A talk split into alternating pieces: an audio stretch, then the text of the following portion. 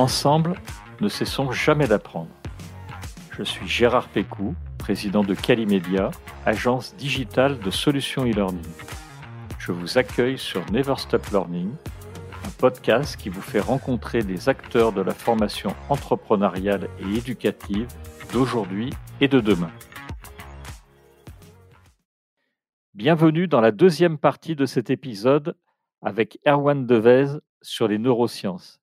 Si vous n'avez pas écouté l'épisode précédent, je vous invite à découvrir celui-ci, épisode 11, partie 1.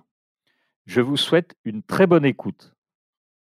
Je voulais voir avec toi, pour poursuivre dans cette logique d'étude de code, de mise en situation, je voudrais que tu nous parles quelques instants de neurones miroirs et d'apprentissage, et je reviendrai dans ce cas-là sur les études de code, tu, vas comprendre pourquoi. Mmh Est-ce que tu peux nous en dire deux mots des, ah neurones miroirs? Ah bah oui, on est obligé, on est absolument obligé. On ne peut pas ne pas parler des neurones miroirs si on parle d'apprentissage. C'est ça. Euh, alors, c'est quoi en une phrase? En fait, les neurones miroirs, c'est une activation des neurones qui va se faire à l'identique entre celui qui fait l'action et celui qui la regarde. Alors c'est un concept qui a été développé euh, dans les années 80 par une équipe italienne en fait de chercheurs en neurosciences qui est à la base en fait d'un fondamental de l'apprentissage, c'est-à-dire c'est l'apprentissage par mimétisme inconscient. Euh, je vais vous donner un exemple très simple qui parle à tout le monde.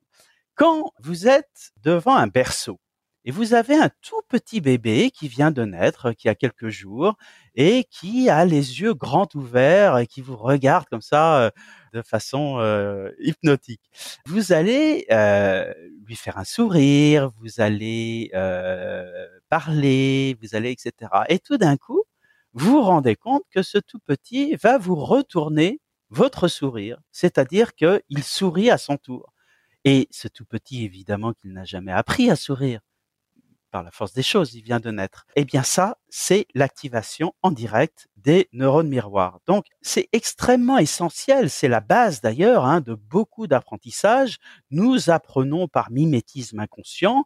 Donc c'est derrière tout ça, eh bien évidemment, il y a la, la, la notion de bien faire les choses, d'une certaine exemplarité aussi hein, au niveau des managers et des dirigeants, ou des professeurs, ou des parents, parce que effectivement, eh bien vos euh, collaborateurs, vos enfants, vos apprenants, en tout cas, vont aussi capter en fait, c'est une espèce de wifi neuronal si tu veux euh, qui se met en jeu et qui va jouer sur les phénomènes de contagion émotionnelle. Euh, il n'y a pas que la Covid qui est contagieuse. Les émotions sont extrêmement contagieuses dans un sens comme dans l'autre. Donc, si vous propagez du positif, si vous avez un abord comme ça, bienveillant, généreux, enthousiaste, etc., eh bien, ça va se propager dans les cerveaux euh, de vos apprenants, de vos collaborateurs. À l'inverse, si vous êtes dans le jugement, euh, si vous êtes dans la malveillance, dans euh, le, manque d'empathie, etc., eh bien, ça va aussi les phénomènes de contagion émotionnelle vont aussi, hélas, se produire, mais là, évidemment, pas du tout de façon positive. Tu penses qu'il est possible d'utiliser le fonctionnement de ces neurones ou de mieux les utiliser, ces neurones, dans le, monde du digital learning? Et si oui, ah. comment? Ha, ha. Alors, question piège, c'est pas, eh pas évidente, je sais. Non, non, mais c'est non, mais c'est une super question parce que effectivement, on s'est rendu compte. Je sais pas si tu te souviens, Gérard, il y a quelques temps, euh, on va dire il y a deux décennies, on disait que tout allait être dans le digital learning, tout allait être dans le online, etc. Mais on avait oublié une chose, c'est les neurones miroirs. Euh, parce que l'activation du système miroir de proche en proche, eh bien non, il se fait en grande majorité quand on est en présentiel. Euh, c'est compliqué de jouer euh, l'effet miroir à distance, bah parce que simplement parce que nos capteurs en fait conscients inconscients sont entravés quand on est euh, en euh, Zoom ou en Teams euh, et puis qu'on voit une petite fenêtre de quelques centimètres sur quelques centimètres, évidemment que l'activation miroir, elle n'est pas du tout du même ordre que lorsque nous sommes en face à face. Mais d'où un point qui est extrêmement important et auquel je crois beaucoup, c'est l'hybridation. C'est-à-dire que moi, je trouve formidable le digital learning, euh, et, en particulier, en plus, encore plus depuis un an. Si nous n'avions pas eu tous ces outils online, euh, quelle catastrophe aurait été la nôtre Donc, ces outils online, ils sont formidables. Ce digital learning, il est formidable pour jouer euh, l'effet ludique, pour jouer l'effet de renforcement positif, etc. Mais pour jouer l'effet plus émotionnel, d'ancrage émotionnel, de mimétisme inconscient, l'effet miroir, etc., rien ne remplacera le présentiel. Donc, il faut hybrider, il faut aller vers ces systèmes de, alors pardon parce que je, je c'est encore en bon français de blending learning, c'est-à-dire on mélange le présentiel et le online, le digital. Et là, on peut avoir vraiment des résultats extraordinaires parce qu'on ne peut pas non plus tout faire en présentiel. D'abord, euh, ça prend énormément de temps, ça coûte beaucoup d'argent, etc. Donc, il faut apprendre à hybrider. J'aime beaucoup ce que tu as dit tout à l'heure euh, quand tu disais, bah voilà, on a appris, on a évolué. C'est un apprentissage permanent. On transforme nos modes d'enseignement ou de formation en permanence il y a un autre point aussi qui est très important à, ne pas oublier, c'est que ce que je disais tout à l'heure, il y a des registres en fait fondamentaux euh, euh, dont j'ai parlé tout à l'heure, hein, attention, engagement, etc. Mais après, chacun évidemment a euh, sa propre capacité d'apprentissage et en particulier un mot que tu as prononcé tout à l'heure qui est sous-estimé bien souvent, c'est la chronobiologie et la neurochronobiologie. C'est-à-dire que nous ne sommes pas tous faits du même moule. Il y a des gens du matin, il y a des gens du soir, il y a des gens qui vont davantage apprendre à telle heure de la journée. Eh bien, il faut euh, prendre aussi ça en compte, ces spécificités individuelles, pour apprendre plus efficacement. Ça, c'est très important. Alors, je te remercie d'avoir parlé d'hybridation parce que on a parlé beaucoup de digital learning, mais on prône effectivement le blended learning. Et on a fait un super épisode qui était l'épisode 10 que nos auditeurs peuvent retrouver avec Philippe Lacroix de la société Ildi euh, qui nous a parlé d'hybridation. Et c'était vraiment euh, très très bon comme épisode et tu es vraiment en phase avec lui c'est superbe. Donc en fait, ce que je comprends, pour revenir à mes mises en situation de tout à l'heure, c'est que les mises en situation ne suffisent pas parce qu'il faudrait y mettre derrière une couche présentielle. Elles sont, comme disent les mathématiciens, nécessaires mais pas suffisantes. Mhm. Par contre, si euh, on, on se place toujours dans le contexte des neurones miroirs, est-ce que les casques à réalité virtuelle, ça pourrait être euh, à l'avenir une solution qui pourrait tirer un meilleur avantage des neurones miroirs ou alors on va rester comme tu l'évoquais tout à l'heure avec les écrans zoom.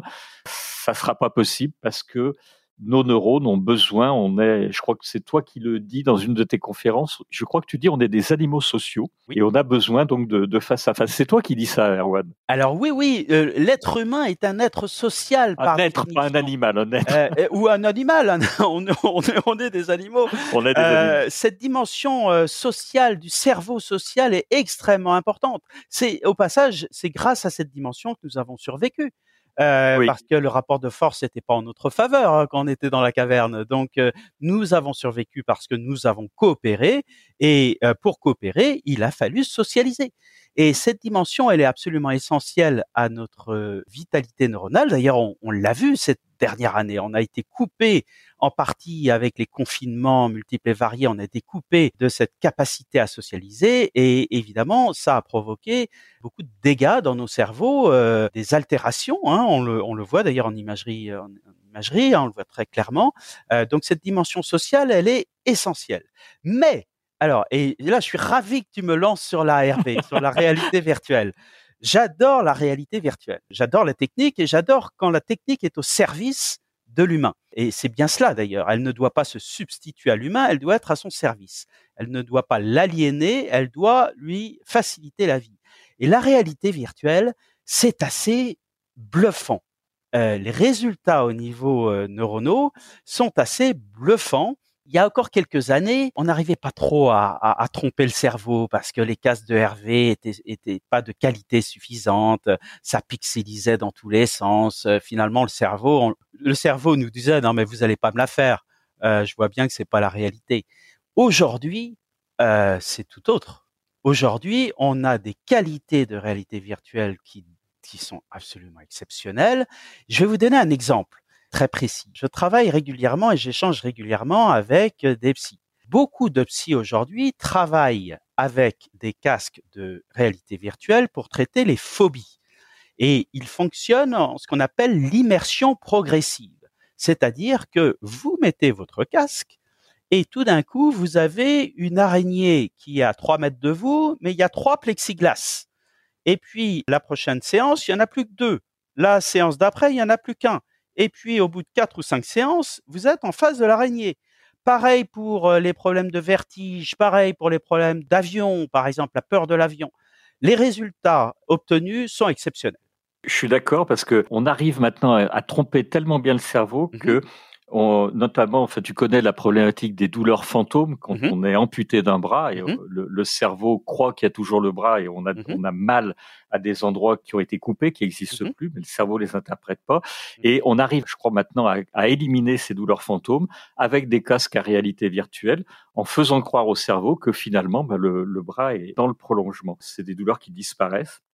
Et donc, on, arrive vraiment, vraiment maintenant à, des choses formidables. Absolument. on reconfigure en fait le cerveau dans ces, dans ces cas de douleur fantôme. C'est exceptionnel, hein, vraiment. Alors, il faut aussi euh, aborder un point, c'est l'éthique. Parce que ces outils de réalité virtuelle sont tellement exceptionnels, et puis euh, au-delà aussi de la réalité virtuelle, euh, tout ce qui est robotisation, etc., on va tellement réussir à tromper le cerveau et ça va être crescendo, hein, ça va être de mieux en mieux ou de pire en pire. Après, tout dépendra de l'utilité derrière et de l'intention derrière. Mais c'est vrai qu'on va réussir à tromper le cerveau. Alors, il faudrait pas arriver euh, dans un monde évidemment catastrophique où les gens pourraient se satisfaire de cases de réalité virtuelle et de robots à la maison et se diraient bah, finalement pourquoi je vais aller m'embarrasser d'aller créer une relation avec un être humain vivant qui euh, va euh, me polluer, qui va me parler de ses problèmes, qui va... moi je préfère être avec ma réalité virtuelle et mon petit robot à, la maison, au moins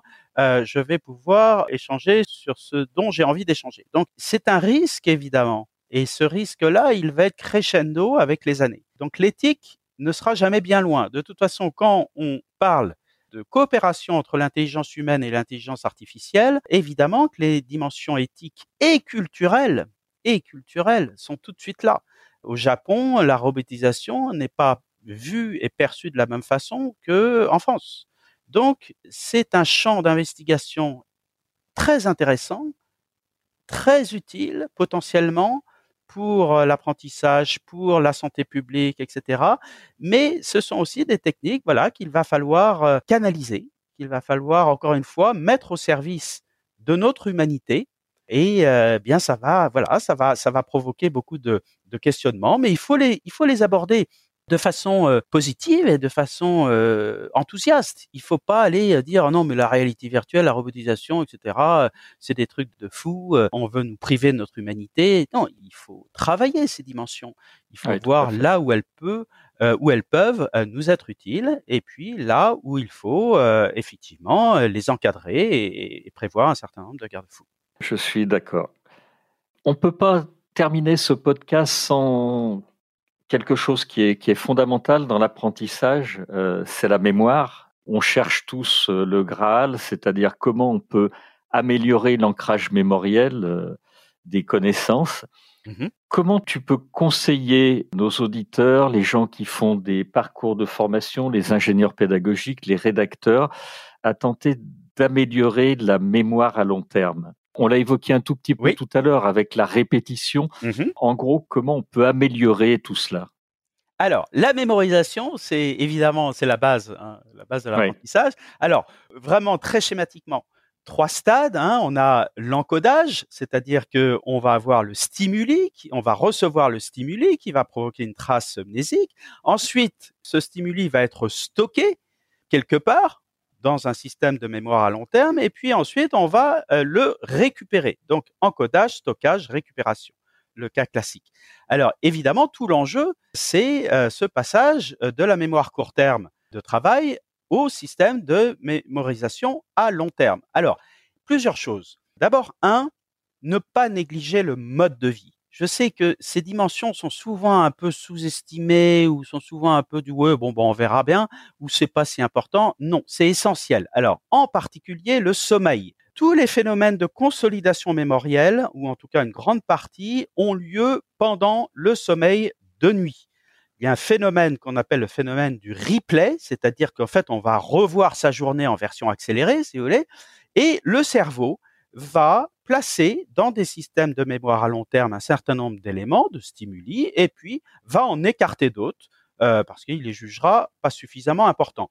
Donc, pour garantir une bonne mémorisation à long terme, il faut une bonne qualité de sommeil. L'un ne va pas sans l'autre. C'est un problème d'ailleurs très important aujourd'hui dans euh, notre société, en particulier chez nos enfants, chez nos ados. Euh, cette qualité du sommeil, on voit que de génération en génération, en fait, et en quantité et en qualité, notre effectivement notre sommeil diminue. C'est un vrai problème de santé publique. C'est pour moi le problème de santé publique numéro un, la qualité de notre sommeil. Deuxième point, l'activité physique. Alors ça, ça peut surprendre. On peut se dire, mais qu'est-ce que l'activité physique a à voir avec la mémorisation? Eh bien, le lien est direct.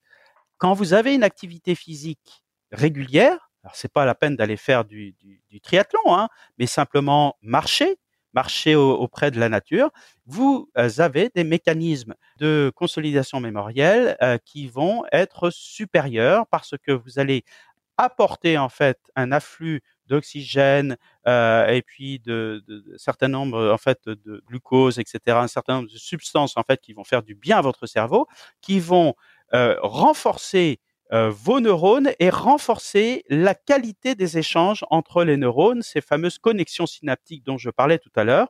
Donc faire du sport égale meilleur apprentissage. Ça, c'est un deuxième point qui est euh, très important. Troisième point, pour garantir une mémorisation plus élevée, l'ancrage émotionnel, l'ancrage motivationnel. Si je te dis, par exemple, euh, Gérard, euh, qu'est-ce que tu faisais le 28 août 2001, tu seras incapable de me répondre.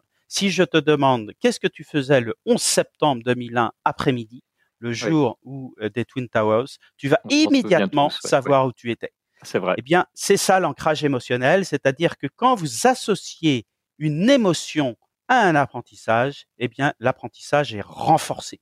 Alors là, c'était une émotion négative, évidemment, dans le cas du 11 septembre 2001. Évidemment, euh, il faut jouer sur euh, des ancrages émotionnels positifs. Par exemple, dans les voyages, un autre, un autre exemple, quand tu pars en vacances une semaine, en fait, euh, c'est intéressant, le cerveau, il va se rappeler de trois choses. Il va se rappeler du début du voyage, de la fin du voyage, mais surtout, il va se souvenir du pic d'intensité émotionnelle. Et dix ans après, euh, le cerveau aura oublié tout ce qui a été euh, voilà euh, quelconque, mais en revanche, il se souviendra de ce pic d'intensité émotionnelle. Donc vraiment, l'ancrage émotionnel, en fait, facilite l'acquisition. Et encore une fois, évidemment, bah, l'ancrage émotionnel, il est quand même plus facile à jouer quand on est en présentiel que lorsque on est à distance. Donc, en fait, les deux formes d'apprentissage en présentiel et online ont leur intérêt, ont chacun leur intérêt, ont chacun leur spécificité sur lesquelles il faut jouer avec, ben, in fine, hein, tout l'enjeu en fait, c'est quand on apprend quelque chose en fait, euh, donc le cerveau fait un effort cognitif, il va créer ses réseaux de neurones.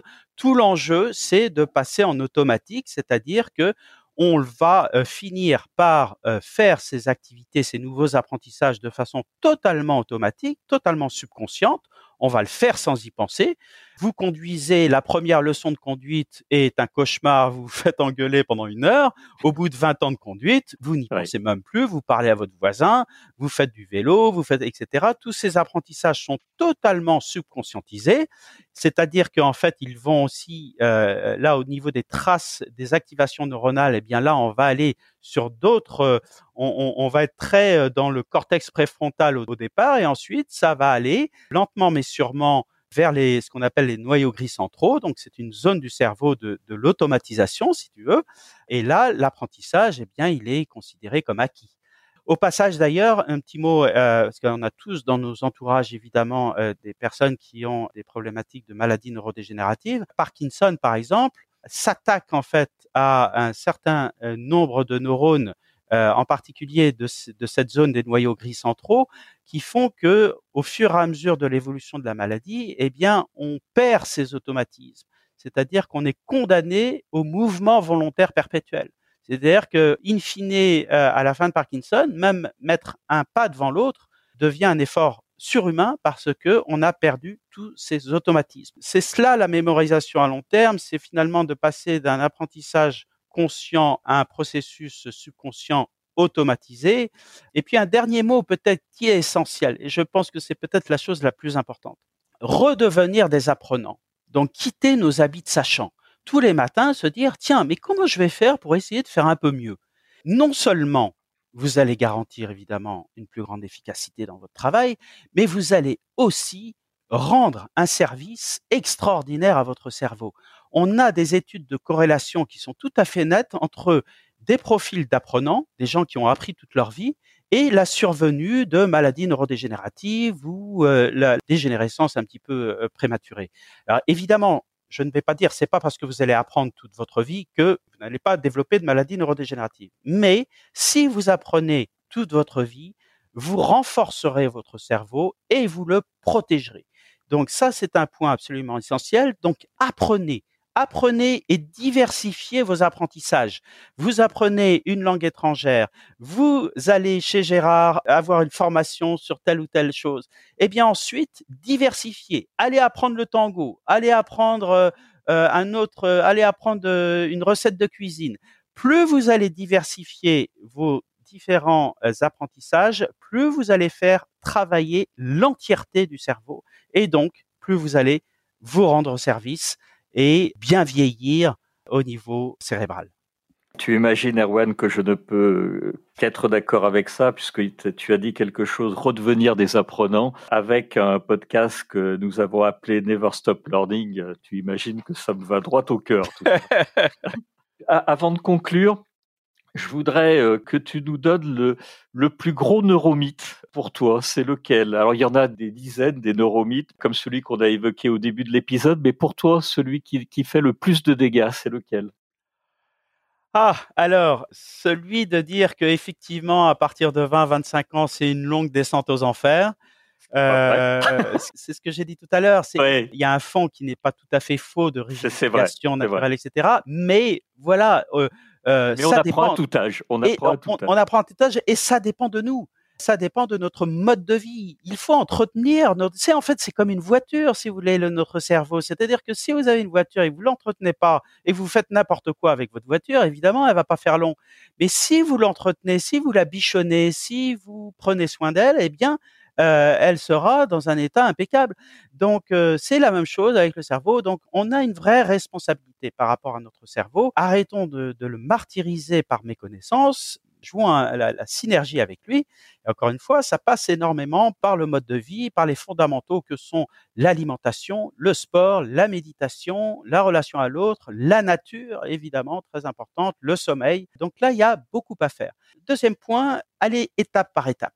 Vous savez, quand on met une pression trop importante sur son cerveau, quand on se dit, allez, dans trois mois, il faut que je sois arrivé à tel niveau, etc., c'est le meilleur moyen de l'inhiber. Paradoxalement, si vous voulez gagner du temps, sortez de la tyrannie du temps.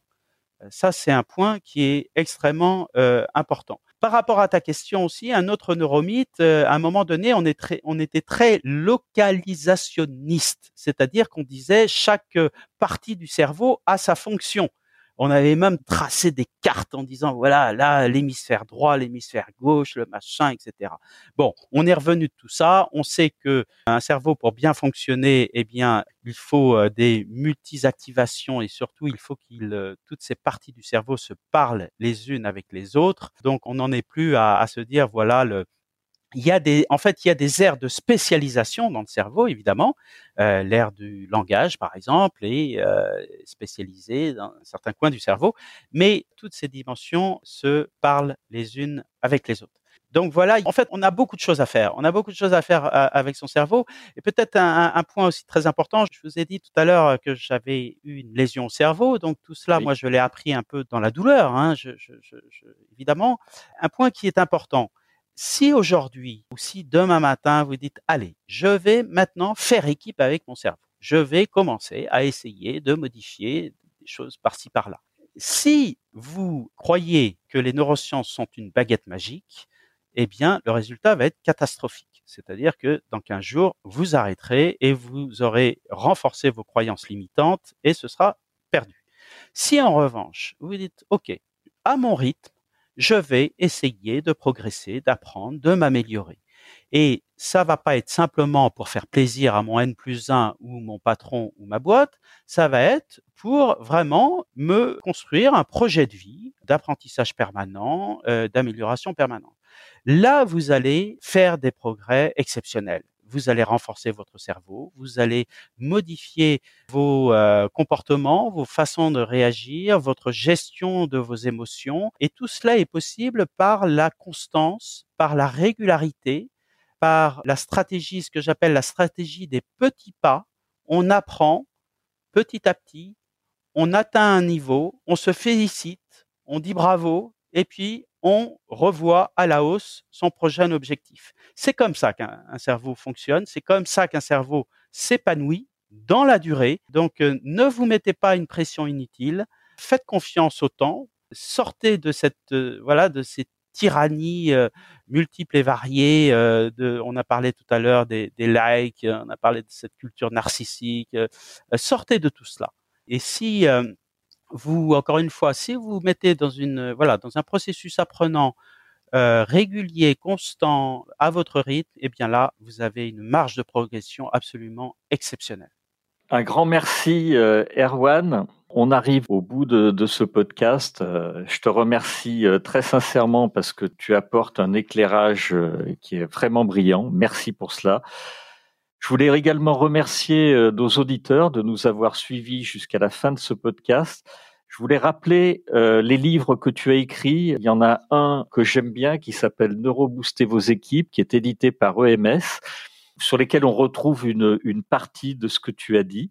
Bien sûr, le livre va beaucoup, beaucoup plus loin. Donc, euh, je dis à nos auditeurs de ne pas hésiter à, l'acheter, édité par EMS et édité par Larousse. Et euh, il y a trois autres ouvrages que tu as écrits qui sont très intéressantes. 24 euh, heures dans votre cerveau, 24 heures dans le cerveau de, votre enfant que j'ai pas lu encore, mais que je lirai. J'ai pas lu encore aussi Le pouvoir rend-il fou, mais c'est un autre sujet, ça. D'actualité. Oui, oui, tout à fait. C'est d'actualité. Donc, je, je, je vais l'acheter, je vais le lire, celui-là, parce qu'il doit être super intéressant. De connaissance, j'ai vraiment hâte de le lire. En tous les cas, Merci euh, Erwan euh, pour tout cela, pour ta présence et tout ce que tu nous as apporté durant ce podcast et, ton enthousiasme surtout. ça, fait vraiment plaisir. Alors à mon, à mon tour, peut-être trois petits conseils de lecture que vraiment euh, je vous recommande mille fois. D'abord, Stanislas Dehaene, qui est un de nos plus grands chercheurs en neurosciences, et qui a beaucoup, beaucoup travaillé sur l'apprentissage. C'est l'avant-dernier, je crois, son avant-dernier livre qui était justement Apprendre, euh, qui est sorti euh, de mémoire euh, il y a deux, trois ans. Philippe Damier, qui est aussi un, un, un, neuroscientifique formidable, patron de la neuro du CHU de Nantes, et qui a écrit un livre, alors lui, qui est sur le neuroleadership, donc l'application des neurosciences au leadership et au management ouvrage euh, écrit avec euh, James Teboul, ouvrage remarquable vraiment. Et puis un dernier conseil de lecture, euh, le magazine Cerveau et Psycho, qui est un, ah un, mensuel et qui est une bible. Moi, j'adore ce magazine parce que c'est la vulgarisation scientifique comme on l'aime, c'est-à-dire que c'est à la fois très qualitatif et très pointu, et c'est très sympa et très humble, très modeste. Euh, et je vais te remercier pour ça aussi parce que je l'ai découvert euh, grâce à toi sur un de tes posts euh, mhm. LinkedIn. Ah oui, très franchement, je n'ai pas de part et je n'ai pas de pourcentage chez ah, mais je me doute. mais encore une fois, vraiment, c'est un mensuel. Moi, je vais te dire, ça fait partie des magazines que j'adorais voir dans toutes les écoles de France, que j'adorais voir dans toutes les entreprises parce que on y apprend mais on y apprend avec plaisir, avec euh, avec vraiment avec humilité. C'est c'est la plupart des intervenants de Cerveau et Psycho sont parmi les meilleurs en France et au monde. Hein. Je veux dire, c'est une très grande qualité. Mais ils ont ça en point en, point commun et c'est pour ça que je suis aussi fasciné et amoureux des, des chercheurs en neurosciences, c'est que ils ont toujours à côté cette espèce de voilà, d'humilité, de modestie. Quand on travaille sur le cerveau, on est obligé d'être humble. Hein. C'est tellement compliqué. Et ça, c'est vraiment la marque pour moi des très grands, c'est-à-dire l'excellence d'un côté et la modestie de l'autre. Euh, là, on se dit qu'on est entre de bonnes mains. Donc vraiment, je, je vous recommande mille fois ce magazine. Un très très grand merci Arwan pour ton temps et tout ce que tu as partagé. Et puis je, je te dis à très très bientôt. Merci beaucoup Gérard et alors bon apprentissage à Ah. vous tous et bravo. euh, je vais juste finir quand même bravo parce que tout ce que j'ai pu percevoir de ton activité, de la façon de laquelle tu l'organises et au-delà vraiment de, de l'aspect simplement purement formation, l'aspect philosophique qu'il y a derrière, tout cela me, me semble vraiment aller vraiment dans le bon sens et, et- et Dieu sait si aujourd'hui on a besoin de cela, on a besoin de sociétés d'organismes de, formation comme euh, Calimedia. Donc, euh, donc vraiment bravo à vous. Bah écoute, ça me touche beaucoup en tant que président de cette entreprise. Je suis vraiment touché, surtout venant de toi. C'est sincère. Mais- merci, je, je n'en doute pas, Erwan. Un très très grand merci pour cela aussi. Au revoir. Merci à tous. Merci beaucoup.